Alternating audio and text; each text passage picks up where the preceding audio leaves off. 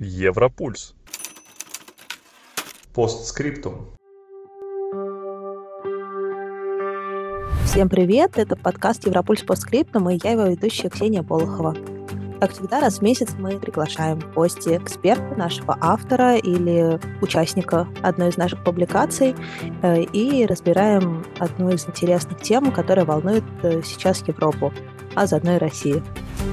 Недавно на Европульсе вышла статья про то, как велосипед становится полноценным видом транспорта и как его позиции укрепляются в связи с э, взятым на себя европейцами обязательством снизить выбросы углеродного газа до нулевого уровня к 2050 году. Мы решили поговорить об этом с э, автором идеи и куратором проекта Let's Bike Владимиром Кумовым. Владимир, привет. А, привет. А, давай, наверное, для начала расскажи немножко про свой проект, потому что Let's Bike — это российский. А мы хотим поговорить про Европу. А, как вас связывает с Европой?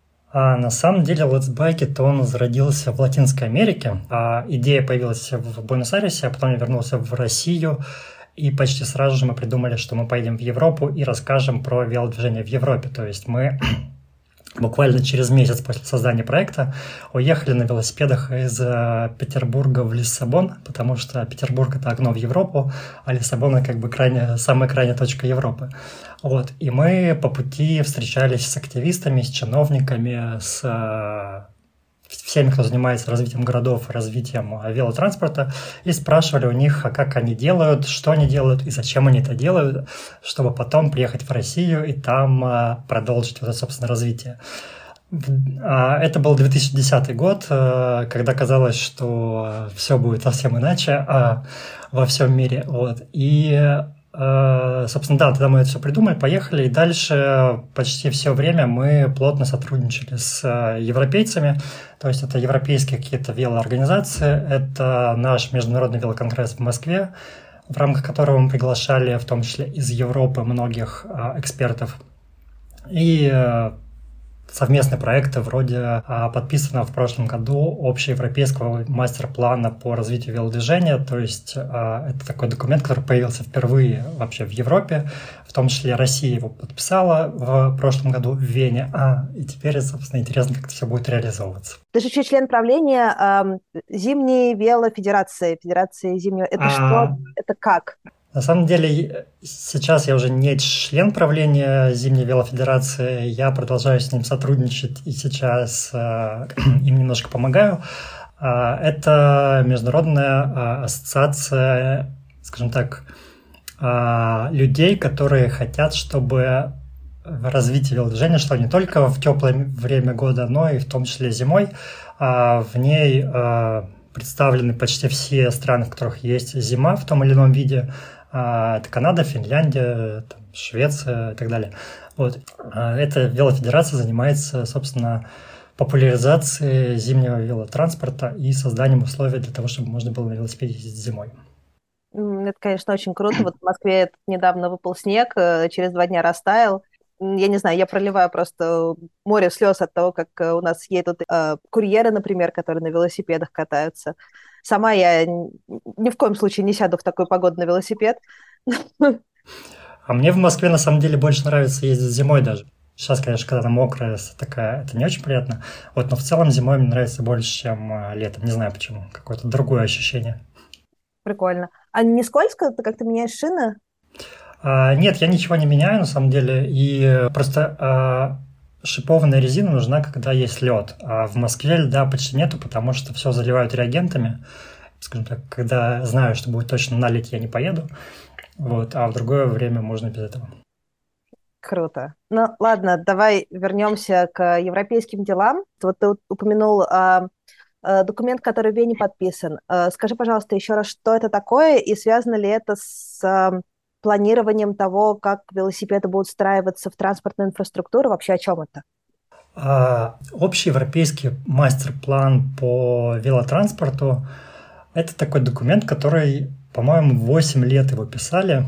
Как бы так сказать, а, он изначально предполагал, что в нем будет прописано какие-то показатели, к которым мы планируем прийти через несколько лет по количеству поездок на велосипеде, по количеству денег, выделяемых на создание велоинфраструктуры и так далее. Но в конечном итоге это получилось такой э, справочник рекомендаций и желаемых целей. То есть он не обязательный, но в нем ставится цель увеличения в два раза количества поездок на велосипеде на, скажем так, европейском континенте.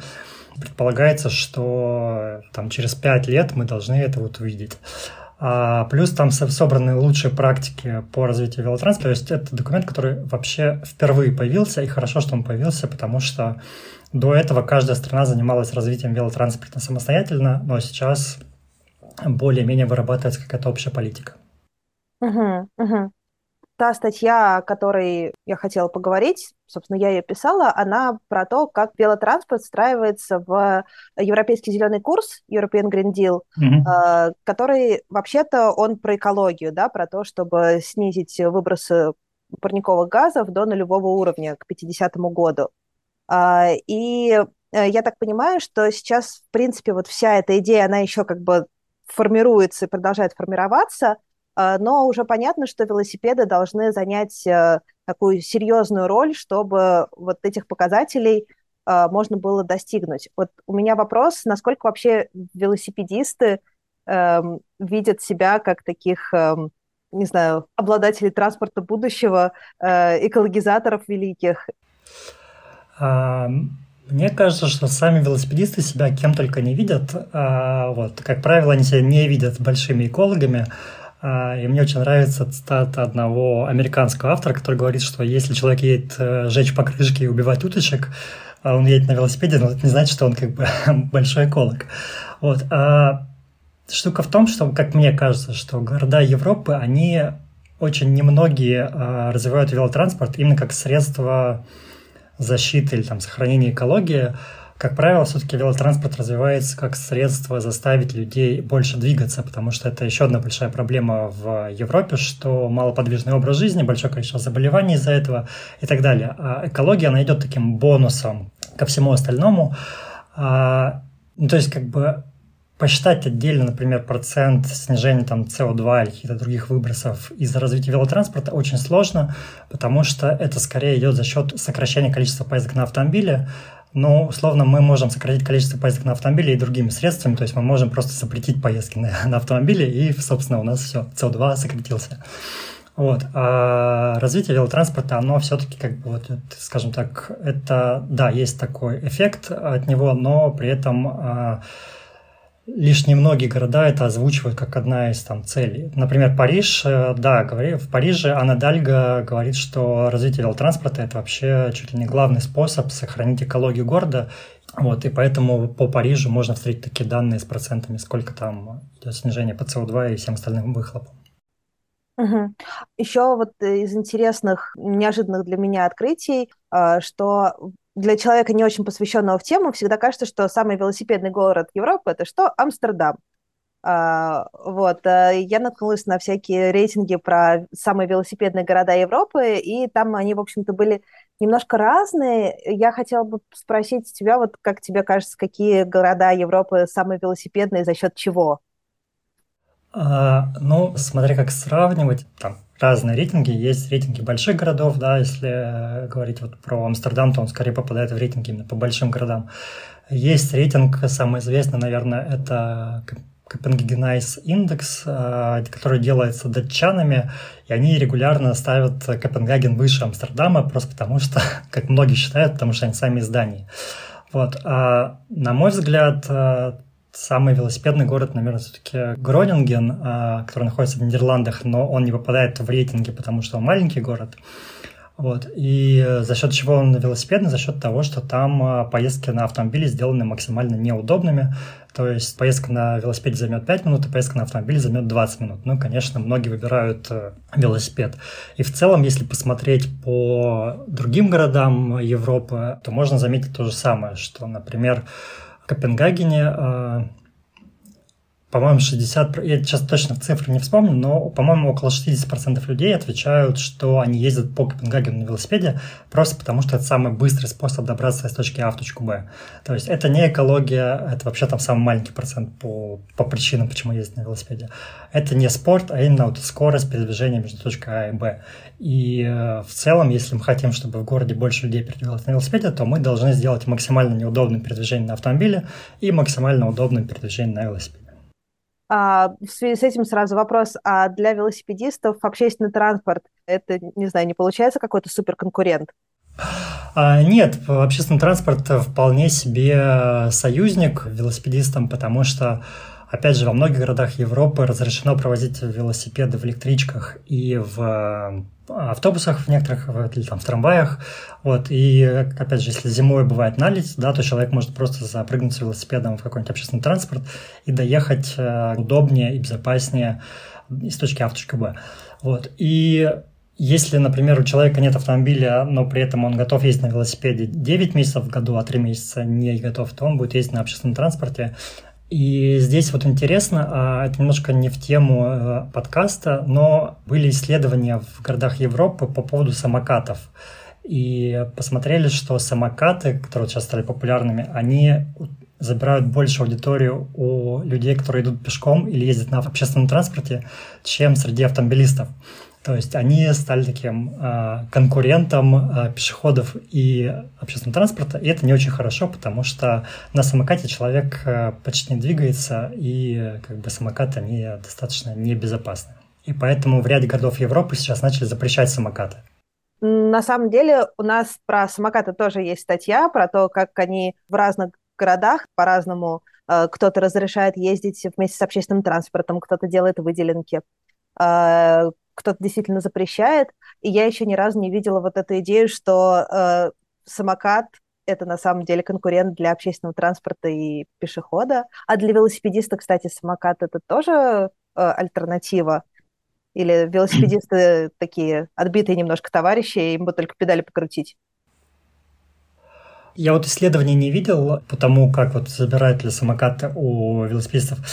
Но я по Москве, например, могу, сказать, что самокаты в какой-то степени забрали трафик у проката велосипедов. Потому что а, они удобнее в том плане, что а, станции чаще, скажем так, они более доступны, поэтому они чаще используются. Вот в этом плане, да, можно сказать вот по Москве, что самокаты стали популярнее там велопроката. А в городах Европы я видел только вот исследования в Брюсселе и в Париже, и там говорится о том, что это больше все-таки вот среди пешеходов забирает аудиторию, а, и опять же приводит к малоподвижному образу жизни. Это не очень здорово. Да, кто бы мог подумать, самокат – малоподвижный образ жизни. Контринтуитивно. А, давай теперь, знаешь, про что поговорим? А, мы сейчас говорим про велосипедистов как вот такую аморфную немножко массу, на которую а, там городские власти, например, вот э, делают им удобно, делают им неудобно. А вообще у велосипедистов в Европе есть какое-то лицо, представительство? Я вот видела там, планы, предложения э, Европейской Федерации велосипедистов. Э, и у меня вопрос, насколько это действенная организация, насколько она связана с людьми, которые действительно катаются на велосипедах по улицам. О, а можно сделать маленькое замечание по поводу слов, которые мы используем? Лучше использовать слово «ездит», чем «катается», потому что катается – это рекреация, а ездить – это все-таки транспорт. Вот. А второе, э, слово велосипедист, оно в целом не самое правильное, потому что а кого мы считаем велосипедистами? Как правило, представляют себе ту кучку сумасшедших, которые в любую погоду едут куда-то на велосипеде. Но если мы посмотрим на города Европы, то они не работают на велосипедистов, они работают на жителей города, и они задают вопрос – а как нам сделать так, чтобы человек, э, перемещаясь условно из дома на работу, поехал не на автомобиле, а поехал на велосипеде или поехал на общественном транспорте. То есть это житель города, который просто выбирает между разными видами транспорта, и поэтому он ни в коем случае не велосипедист. Я себя тоже не называю велосипедистом, а, потому что, ну, как бы, я понимаю, что я, там, если будет очень плохая погода, я не поеду на велосипеде, потому что, ну, зачем мне это? Вот. А, но при этом я стараюсь как можно чаще все-таки ездить на велосипеде, это прикольно.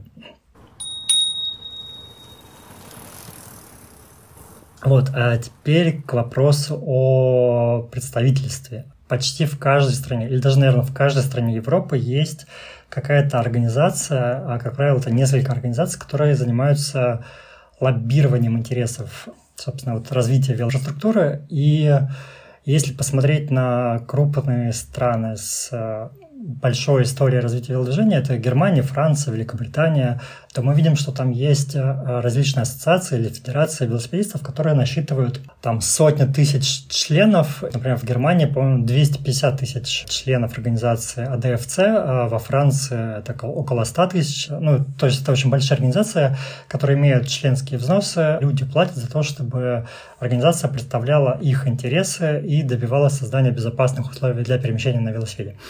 А в странах вроде Румынии, или там, Украины, России, как правило, это гораздо менее развитое пока движение. Чаще всего там даже с членскими взносами не так хорошо, как вот в больших этих странах. Но, тем не менее, почти во всех странах а, есть вот это представительство. И дальше оно объединяется Европейской Федерацией велосипедистов, это такая зонтичная организация. Во-первых, они проводят э, крупную конференцию Велосити э, ежегодно. Там собирается порядка трех тысяч человек из администрации городов, активистов и так далее со всего мира. И там обсуждаются политики, стратегии, как, собственно, добиваться вот развития этого массового велодвижения. А еще ECF, Европейская федерация велосипедистов, а, занимается лоббированием интересов скажем, велосипедистов, да, которые вот не люблю это слово, но тем не менее а, на общеевропейском уровне и среди компаний таких больших, например, вот, а, по-моему, в этом году они закончили успешно кампанию по тому, чтобы во всех поездах Европы были места для велосипедов. То есть, если вы хотите поехать из одного города в другой, то у вас как бы точно будет место, оно будет, может быть, платное, может быть, бесплатное, но оно будет, вы точно это знаете. Еще э, в прошлом году э, была конференция ООН по климату, название, да, важно, конференция ООН по климату. И там была секция по транспорту, где ни слова не было про велосипеды. То есть они все время обсуждали электромобили. И вот мы сейчас спасем экологию электромобилями. А что сделала Европейская Федерация велосипедистов? Они сделали открытое письмо, которое подписали по-моему, около 400 организаций со всей Европы и других частей мира а, обращение к ООН по поводу того, что необходимо все-таки как-то реально подумать об экологии, о велосипедах.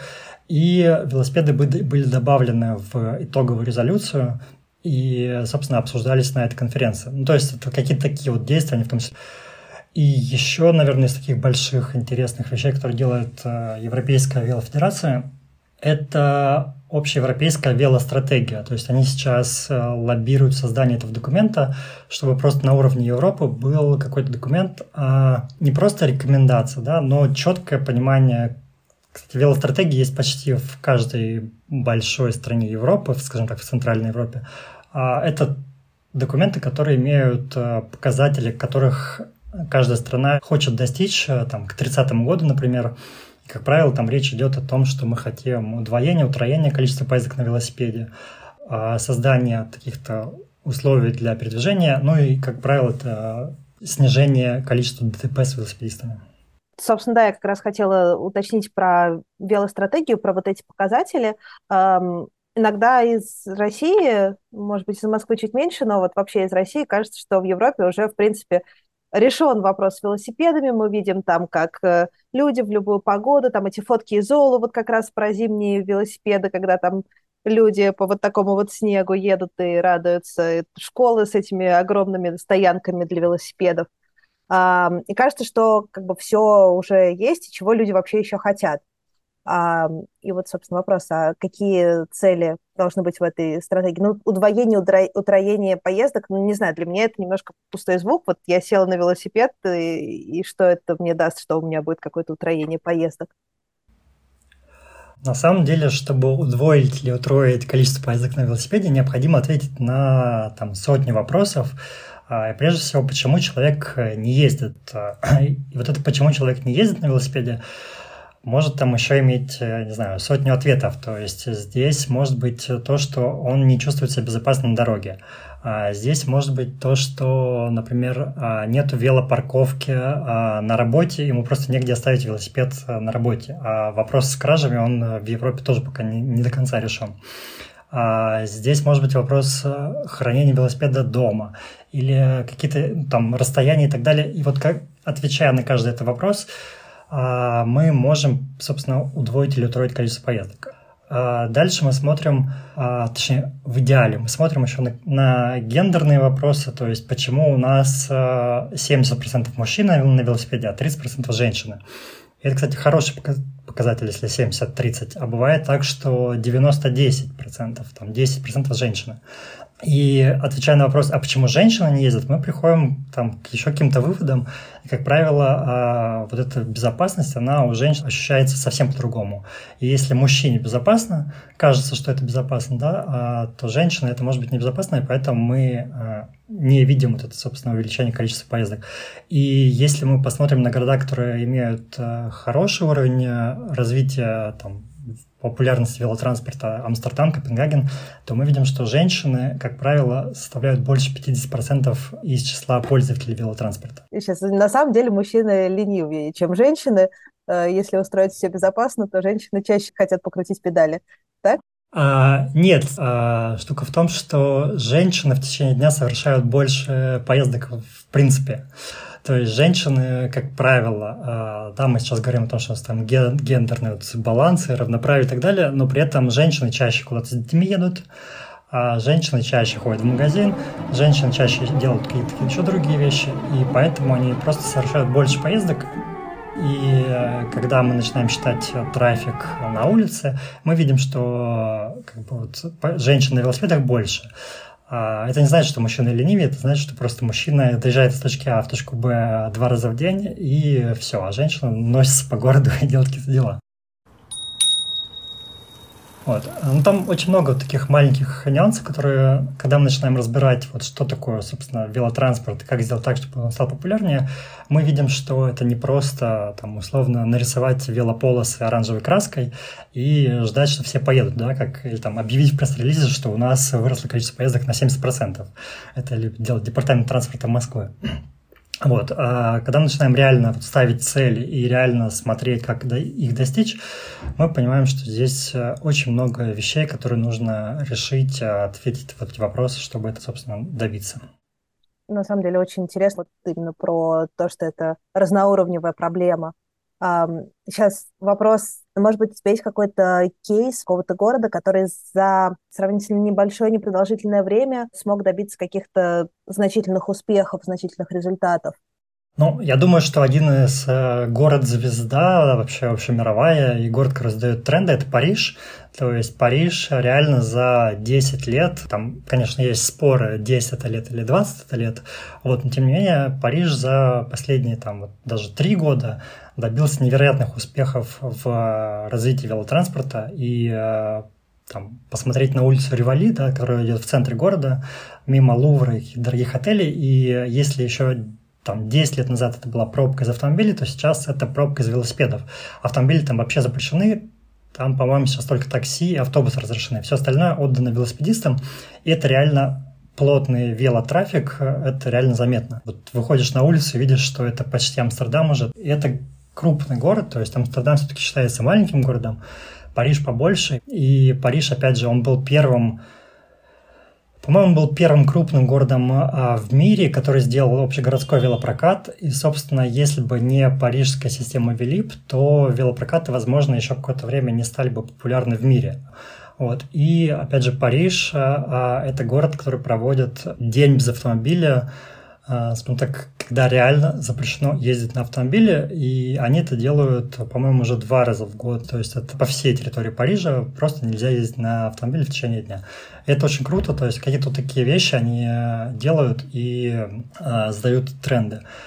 Они же как раз-таки вот очень хорошо считают э, кто как ездит. То есть в Париже можно найти информацию по росту количества поездок на каждой улице, где они что-то делают. А там же, по-моему, вот по гендеру они хорошо анализируют. Ну, то есть это вот хороший пример такого города, который понимает, что нужно делать, и просто реально это делает. Из того материала, который я обрабатывала, было видно, что после локдаунов э, из-за COVID-19 э, многие города решили взять быка за рога и вот сокращали э, полосы, которые отдали автомобилям, больше пространства давали велосипедистам. И вот, дескать, сейчас это вроде как работает, но там еще не совсем снялись ограничения. Насколько действительно вот такие просто отдали полосу велосипедистам, насколько такое работает? Хороший вопрос, э, и, наверное, у него нет одного ответа, потому что мы видим разные города, и у них у всех по-разному, ну, можно оценить успехи, да, то есть Париж, да, показал, что у них это прям очень круто сработало, но там сработало не только то, что они в какой-то момент забрали, скажем, одну полосу где-то, они просто ускорили те планы, которые у них были до этого, и у них уже была стратегия до этого, до какого-то года, и они просто ее, скажем так, сделали не за 10 лет, они сделали за 2 года. А если взять какой-нибудь Берлин, там другая история.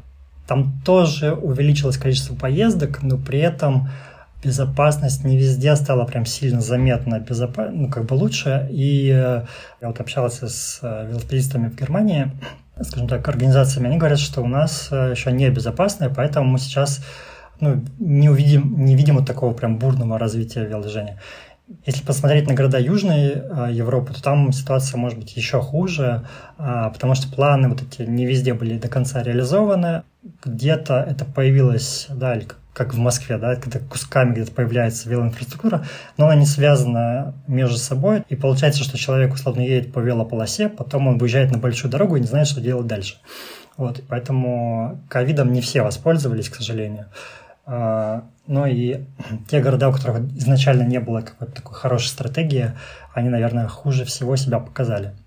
И многие до сих пор не решили там главные проблемы. А если говорить про Европу, то в Европе, по-моему, в год умирает больше двух тысяч э, велосипедистов по всей Европе. И, как правило, там очень большой процент этих а, аварий происходит с грузовиками. То есть вот Чему завидуют, например, в Москве э, многие мои знакомые европейские велосипедисты? Тому, что в Москве у нас есть вот грузовой каркас, и у нас в центр города не пускают э, грузовую технику большую. А в Европе, там в Германии, в Великобритании в том числе, до сих пор вот эти вот аварии происходят. Вот как бы это одно из таких больших препятствий для развития какого-то массового велодвижения. Угу, угу. Вот еще одна тема, которая тоже, я так понимаю, сейчас на слуху, но, наверное, чуть меньше, чем инфраструктура, это правила дорожного движения для велосипедистов. И серии там до какого возраста обязательно носить шлем, вообще обязательно ли носить шлем. И грузовики, ну, я так понимаю, что это просто как бы невозможно сделать специальное правило, которое говорит грузовикам не давить велосипедистов отдельно. Есть ли какие-то общие тренды, связанные именно с правилами дорожного движения? Наверное, главный тренд по правилам дорожного движения – это все-таки ограничения для автомобилей. То есть мы не сможем добиться какого-то массового движения, если у нас на улицах будут а, летать автомобили со скоростью там, 80 км в час, как это в Москве. Да? Причем как бы вот здесь надо различать, есть безопасность реальная, есть безопасность, скажем так, как она ощущается. И вот это ощущение безопасности, оно может очень сильно отличаться от реальной безопасности. А если посмотреть на статистику там, по количеству ДТП в европейских городах и в Москве, то мы увидим, что в Москве может быть даже безопаснее реально, чем э, в городах Европы ездить на велосипеде.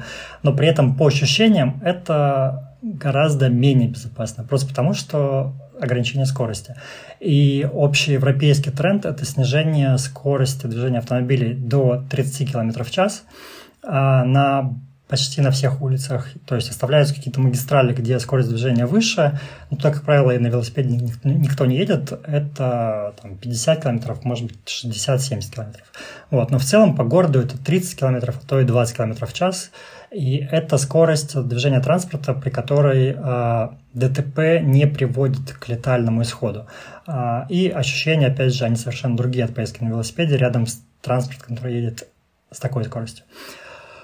Еще одна штука, которая сейчас э, тоже вводится в правила дорожного движения по многих странах Европы, это э, э, дистанция при обгоне велосипедиста. То есть, если автомобиль едет и обгоняет велосипедиста, он должен оставлять как минимум полтора метра, чтобы человеку не было вот это ощущение небезопасности. А, это связано с тем, что человек, если он неопытный, он может, там, не знаю, от э, какой-то ветер, да, подует не так, он э, испугается, повернет руль и все там уже упал. То есть вот эти вот вещи, они тоже как бы учитываются. Но это вот такие две глобальные вещи, которые сейчас вводятся в правила дорожного движения. Да, сейчас не ремарка про ветер. У нас был однажды случай, мы ехали с подружкой по проселку, ну, не проселка, такая нормальная асфальтовая дорога, но за городом. Э, вот, и, ну, я такая у меня, значит, метр восемьдесят рост, с весом тоже все в порядке, а девочка моя знакомая, там, метр шестьдесят, легкая. Вот мимо нас проезжает фура, я еду нормально, а я действительно сдула просто в канаву. Ну, вот, да. Так что, да, ощущение безопасности иногда совпадает с реальностью. А, да, я хотела спросить еще, как бы, тут у нас э, велосипедист выступает э, как э, такой участник дорожного движения, которого надо всячески охранять. Но существуют еще пешеходы, и вот возвращаясь к тем же электросамокатам, многие ограничения, которые вводят, они связаны с тем, чтобы обезопасить пешехода. А с велосипедами вот есть еще какие-то такие вопросы? Или в Европе уже более-менее все решено за счет того, что велосипеды едут вместе с машинами? А, мне кажется, что решить все вопросы не удастся никогда. Просто потому что а, в том числе велотранспорт, он развивается, он меняется, и сейчас большая проблема – это, точнее, не то, что проблема, это и решение проблемы, и проблема – это электровелосипеды. И почему это решение проблемы? Потому что за счет электровелосипедов а, можно увеличить дистанцию, которую проезжает человек, он меньше устает, и это увеличение, расширение а, аудитории велотранспорта. То есть сейчас люди э, в возрасте могут продолжать ездить на велосипеде, несмотря на то, что им уже сложнее гораздо крутить педали. Но при этом это другие скорости, и возникает вопрос, как нам разделить трафик обычные велосипеды и электровелосипеды. Как нам разделить, э, там, скажем, пешеходы и вот, опять же, электровелосипеды. Электровелосипеды, они бывают тоже там разные. Это может быть электровелосипед, который помогает крутить педали, а есть электровелосипеды там, китайские, которые крутят педали за тебя. И вот это все сейчас обсуждается на общеевропейском уровне, в том числе электросамокаты, они тоже появились как такое что-то новое, и никто не знает, а что с ними делать. И поэтому многие их предпочитают там, запретить еще, просто непонятно, куда их девать. Но что касается пешеходов, то в большинстве городов мира, а, точнее Европы, мне кажется, это не такой острый вопрос, просто потому что когда есть инфраструктура для велосипедистов, велосипедисты едут по ней. И не возникает ситуация, когда велосипедист едет по тротуару и там сбивает пешехода. И опять же, когда а, снижается скорость движения автомобилей на улице, велосипедист, скорее всего, сам поедет по проезжей части, а не по тротуару. Потому что это просто удобнее и быстрее и не так опасно, как это может показаться. Вот. И, конечно, но это уже в правилах давно, по-моему, в европейских странах, что по тротуару, как правило, запрещено просто ездить на велосипеде. То есть я не знаю стран Европы, где к этому будут относиться как-то слишком положительно. А как это регистрируется? У тебя же нет номера велосипеда, в отличие от автомобиля. А, ну, например, я один раз ехал в Париже по тротуару, ко мне подошел полицейский и сказал, что вы должны ехать по проезжей части. То есть это, может быть, даже не, не оштрафуется, или как бы, да, это не так жестко регулируется, как там с автомобилями, но при этом за этим следят, и э, велосипедистов их, как бы у них есть ряд ограничений, которые они могут и не могут, там, вещи допустимые, недопустимые. А, например, во многих странах Европы запрещено ездить без фонарей в ночное время. Это абсолютно понятное правило, то есть это тоже там вопрос безопасности. И как бы вот меня один раз чуть не оштрафовали за то, что у меня просто разрядилась батарейка в фонаре, когда ехал, по-моему, это было в Нидерландах, а, нет, это было в Германии. А, но мне тоже сказали, что если у вас разрядилась батарейка, то вы можете идти пешком рядом с велосипедом. Ну, то есть такие вещи. А, в ряде стран штрафуют за езду в нетрезвом виде, но опять же к этому относится, скажем так, чуть более лояльно, просто потому что человек на велосипеде а, тем более подвыпивший, да, и шатающийся, он, скорее всего, никого не убьет, если он в него врежется. Вот. А человек, если он сядет за руль автомобиля, то это гораздо опаснее. Кстати, это еще один такой большой тренд, наверное, который я забыл сказать, это проезд на красный свет. как правило, там еще 10 лет назад за это пытались активно штрафовать, следить за тем, чтобы велосипедисты не ездили на красный свет. А потом появились исследования, которые объяснили, почему, собственно, человек едет на красный свет. Если человек опускает ногу на, скажем, на асфальт, потом стартует, он теряет гораздо больше энергии вот на этот старт. И большая часть энергии расходуется вообще вот на это начало поездки. А, соответственно, человек пытается минимизировать этот расход энергии, а мы все ленивые достаточно. И если мы посмотрим на перекрестки, если есть какой-нибудь бордюр, там, не знаю, или какая-нибудь поручень, то многие велосипедисты ставят ногу не на проезжую часть, а они ставят на этот бордюр. И они держатся за этот поручень, и они держатся за фонарный столб. То есть это для того, чтобы не терять энергию. И поэтому в городах Европы сейчас появляются инициативы вроде разрешения поворота или проезда на красный свет на ряде перекрестков. Такое есть, например, в Париже или в, Брюсселе, в Брюсселе тоже такое есть. А есть инициативы по созданию зеленой волны для велосипедистов. То есть, когда вы едете скоростью, условно, 20 км в час, вы проезжаете все перекрестки, не останавливаясь на светофоре вообще. Вот, то есть, если раньше такое было для автомобилистов, то сейчас это для велосипедистов. Вот, и а в Нидерландах, по-моему, это было год или два назад, э, был очень такой громкий скандал внутри страны. А там полиция решила устроить облаву на велосипедистов, которые проезжали на красный свет. И в итоге за, там, за пару часов навыписывали штрафов на 100 евро. Там, по-моему, человек 200 оштрафовали. И а, на следующий день началась кампания против этого, и через какое-то время по всей стране пересмотрели, как работают светофоры, и на некоторых перекрестках светофоры вообще убрали. Ну, то есть, э, как бы вот иногда вот такие ситуации, они приводят к тому, что, вот, собственно, меняются условия и становится удобнее. Поэтому я еще говорю, что вот никогда, мне кажется, не, не получится решить вообще все вопросы, потому что город такой большой живой организм, который, конечно, там что-то происходит, да, и у нас если в одной стране думают о том, как сделать так, чтобы количество поездок на велосипеде было больше 1%, то в другой стране думают, как сделать так, чтобы велосипедами не было заставлено вообще все, как в Нидерландах, и как сделать так, чтобы велосипедисты а, условно не калечили друг друга, когда они едут на велосипеде. Ну, то есть вот в Нидерландах сейчас одна из больших там, проблем – это аварии между велосипедистами. А что происходит? Люди друг друга обгоняют или сталкиваются, или что? А, люди друг друга обгоняют, там а, кто-то хуже управляет велосипедом, кто-то лучше, и получается так, что тот, кто хуже, он испугался, там, не знаю, свернул руль и врезался в другого, ну, то есть какие-то такие ситуации происходят. Еще там достаточно большая история с, вот, с пожилыми, то есть э, как правило, да, там у человека меняется или начинают как-то руки по-другому себя вести. И вот это вот все приводит к тому, что возникает какие-то ДТП или просто падения. И вот об этом сейчас очень много думают, как сделать так, чтобы пожилые могли ездить, но при этом, чтобы они а, не калечились, когда они передвигаются по городу на велосипеде. И про пожилых еще интересно, что а, в Барселоне, когда запускался велопрокат городской, они ожидали, что главными пользователями велотранспорта станут студенты, а оказалось, что бабушки и дедушки, просто потому что бабушки и дедушки начали на велосипедах ездить к друг другу в гости. Вот. Но это была такая тоже для всех ого. А, а вот решение этой проблемы, оно в какую сторону скорее? А, менять велосипеды, вот как ты говорил про электровелосипеды, или скорее, там, не знаю, делать а, права для велосипедистов, как для автомобилистов? Мне кажется, с правами для велосипедистов все-таки это история, которая давно умерла и больше никогда не возродится. То есть были попытки внедрить права для, да, для велосипедистов и для автомобилистов. И до сих пор там в России или где-нибудь в Румынии или ну, в таких вот странах, которые не развиты велотранспорт, а, там звучат призывы, что все вот запретить, заставить сдавать права и так далее. Но страны, которые прошли уже этот этап, которые понимают, что велотранспорт полезен для экологии, для здоровья для всего остального, все-таки смотрят, как это сделать за счет инфраструктуры и каких-то правил. А, если говорить про инфраструктуру, то это глобальное решение а, делать более широкие велодороги и велополосы.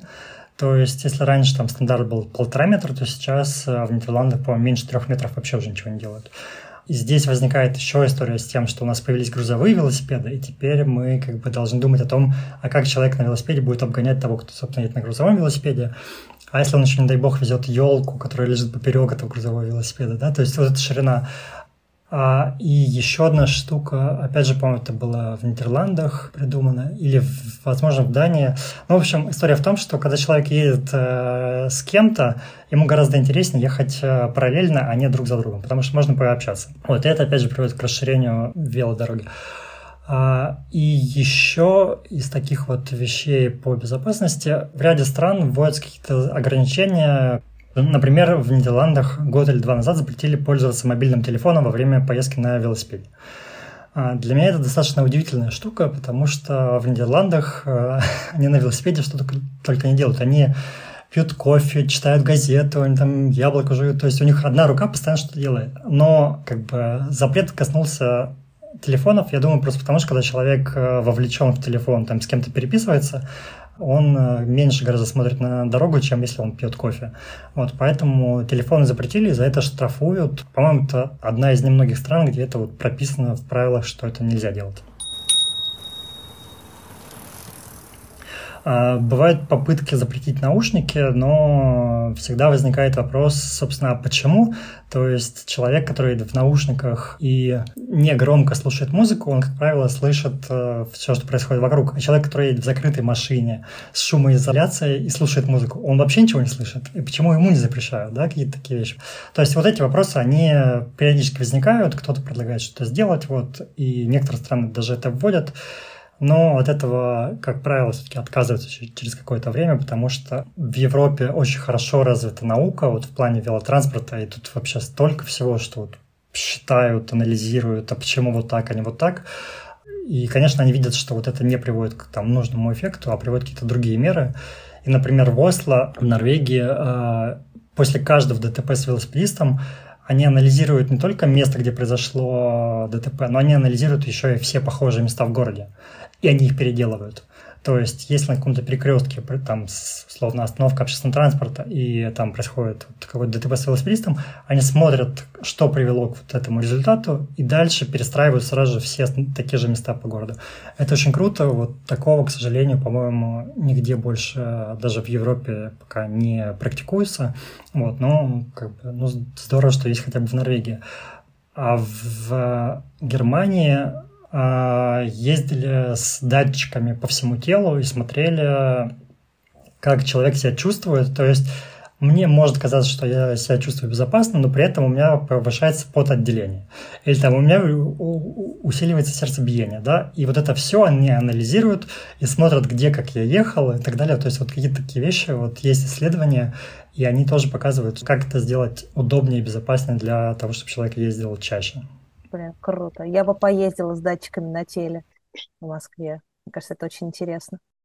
Вообще, мне нравится идея, что свобода попугаем, в смысле велосипедистам. Не, он как бы, оно свобода, но оно при этом все-таки свобода с ограничениями. И чем популярнее становится велотранспорт, тем больше будет ограничений, или не ограничений, а урегулирований. И это, на самом деле, это очень важный момент, который а, сейчас как бы сформулировать, города, в которых изначально нет никакого велодвижения, проходят путь велосипедизации быстрее, чем города, в которых изначально есть вот эта вот э, велосубкультура. Потому что вот эти настоящие велосипедисты, а, которые там ездят в походы, которые вот знают, как надо вообще там все вот велосипед ухаживать и так далее, они начинают, во-первых, озвучивать идеи про обязательность шлема, обязательность велоформы, обязательность каких-то там, не знаю, куча всего вот этих вот условий, и они этим пугают э, людей, которые только вот думают о том, чтобы поехать на велосипеде. Еще они очень часто выступают против развития массового велодвижения. А если мы посмотрим на города мира, которые запускали велопрокаты, в том числе Лондон или там э, не в Европе Нью-Йорк, там а, настоящие велосипедисты выступали категорически против этого, потому что как же так, у нас появится огромное количество людей, которые не сдавали, там, не знают, как ездить на велосипеде, и вот они сейчас начнут здесь под колесами у нас шататься, как бы, и вот это очень сильно мешает. А города, которые вот не имели вот велокультуру, они вот проходят путь велосипедизации достаточно быстро, ну, если мэр понимает, что делать. А я знаю, что во многих странах Европы есть а, программы обучения езде на велосипеде для беженцев, особенно для беженцев из э, Сирии или вот откуда-то из таких стран, где женщинам вообще изначально было запрещено ездить на велосипеде. Прикольно. Слушай, еще такой подвопрос. Эм, наверное, люди, которые чайники только садятся в велосипеды, эм, Но им вряд ли приходит в голову, что надо еще поучиться, как там, не знаю, менять э, цепь, что делать, если она соскочила. А вот есть какие-то, не знаю, курсы для школьников по тому, как менять э, прорвавшееся колесо, например? Для школьников э, скорее программы другие, их учат, как пользоваться городом, как безопасно передвигаться по городу, и то есть вот ориентировано на то, чтобы человек вообще умел по городу ездить. Что касается э, чинить велосипеды, Наверное, они есть на уровне, опять же, вот велосипедных федераций, ассоциаций. То есть они сами проводят какие-то такие обучающие вещи, а города и страны, они, как правило, поддерживают э, развитие именно велосервисов. И я сторонник тоже того, чтобы у нас на каждом, не на каждом углу, но хотя бы через каждый там, километр была веломастерская. Это, во-первых, развитие какого-то малого бизнеса, э, что полезно городу, да, и это возможность э, относиться к велосипеду как к транспорту, то есть не обязательно уметь чинить э, автобус или, там, или поезд метро, чтобы на нем ездить. То есть это просто вид транспорта, которым человек пользуется, и он, соответственно, чем проще вот это пользование, тем э, чаще человеком будет как бы пользоваться. И то же самое касается велопарковки, то есть если человеку нужно затащить велосипед в лифт, а потом из лифта поставить где-то в квартире, а в квартире это будет грязно, то он не будет его вытаскивать каждый день. Если человеку необходимо самому менять там, покрышки на зиму или, не знаю, накачивать колесо, то он тоже не будет это часто делать, скорее всего. А если человек может зайти э, где-нибудь рядом с домом в веломастерскую и отдать велосипед, и через, там, на следующий день его забрать абсолютно новым, то, конечно же, он будет это делать гораздо чаще. А, на самом деле на этом можно было бы поставить точку, но я хочу еще про одну штуку спросить, про трансевропейские веломагистрали. Ты рассказывал про то, как вы ездили от Питера до Лиссабона, правильно? Лиссабон. Угу. А, это было уже по какой-то готовой магистрали? А, как ты вообще относишься вот к таким длинным велопутешествиям? Я отношусь исключительно положительно, и более того, мы в России участвовали, мы, точнее, мы организовывали велоэкспедицию исследовательскую из Москвы в Петербург для того, чтобы по этому маршруту началось строительство веломаршрута. И потом а, планировалось, что он станет частью вот этой общеевропейской системы велотуристических маршрутов, который называется Евровело. Это еще один проект Европейской Федерации велосипедистов. И вообще а, Европейская Федерация велосипедистов, насколько мне известно, родилась из велотуризма. То есть у них изначально появилась идея о том, чтобы создавать между городами эти велодороги, а потом уже они начали заниматься городами. Эта история полезная, потому что э, сейчас многие страны, ну, Европа, мир, они столкнулись с проблемой вымирания деревни или малых городов. То есть многие приезжают в большие города, и плюс э, с развитием скоростных систем поездов э, или созданием вот этих э, хайвеев разных, получается так, что человек проезжает условно из Мюнхена в Берлин за три часа и вообще не знает, что находится между Мюнхеном и Берлином. Получается, что вот идет вымирание вот этих территорий. Велотуризм позволяет насытить снова жизнью все эти вот территории. Собственно, велотуризм, он в Европе развивается... Это одна из главных причин, почему он развивается. А второе – это когда мы развиваем какие-то веломагистрали между крупными городами, мы даем возможность доехать на велосипеде из пригородов больших городов в эти города большие. Если раньше человек доезжал, например, на какой-то электричке, то вот с развитием вот этих вот систем веломагистралей он может э, доехать уже на велосипеде. Это тоже позволяет вот увеличить подвижность и так далее. Когда мы ехали по Европе в 2010 году, мы еще не знали, что вообще есть такая система э, Евровела, и поэтому мы не везде ехали по таким велодорогам, но и тогда их было гораздо меньше. Все-таки за 10 лет последние и Европа, и весь мир в плане велотранспорта сделали огромный скачок, и э, много чего появилось. Более того, нам в некоторых странах даже не понравилось ехать по велодорогам вот именно туристическим, например, в Дании, как ни странно, а, потому что они были из э, гравийное покрытие было, и нам было интересно ехать по асфальту. Вот. Но в некоторых странах, вроде Германии, Франции э, или Нидерланды, мы получили просто огромное удовольствие от того, что мы ехали вдали от автомобилей, и в некоторых странах, как в Нидерландах, можно попасть в те места, куда на автомобиле попасть вообще нельзя. Там есть велодорога вдоль берега океана, и это, конечно, ну, совершенно другие ощущения. И когда вы путешествуете на велосипеде, а не на автомобиле, спектр эмоций и спектр того, что вы можете почувствовать, он гораздо шире. То есть это, это запахи, это, не знаю, там, ветер в спину или ветер в лицо. То есть как бы такие вещи, они, ну, делают гораздо интереснее путешествие. Круто. Захотелось. Рекомендую. Да. А, спасибо большое. Было безумно интересно. Действительно, как-то очень захотелось на велосипед. А, с вами был Европульс по скриптам. Э, я ведущая Ксения Болохова. А, я напоминаю, что все статьи и данные мы еще попробуем дать ссылки на рейтинги и так далее, о чем мы сегодня говорили. Да, попробуем же? Конечно. Вот. Будут в описании этого выпуска. Спасибо. Счастливо. До свидания.